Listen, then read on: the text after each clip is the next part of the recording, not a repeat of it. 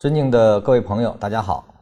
上节我们讲的区间套啊，那么领会区间套之后，就可以锁定拐折点了。今天呢，就是在这个拐折点的这个背驰点的逻辑下，我们来去建立买卖点的概念。缠论中的买卖点呢，是分三类。我们称之为一类买卖点、二类买卖点、三类买卖点啊，它是因为位置不同而产生的区分，也是根据特特征来划分的。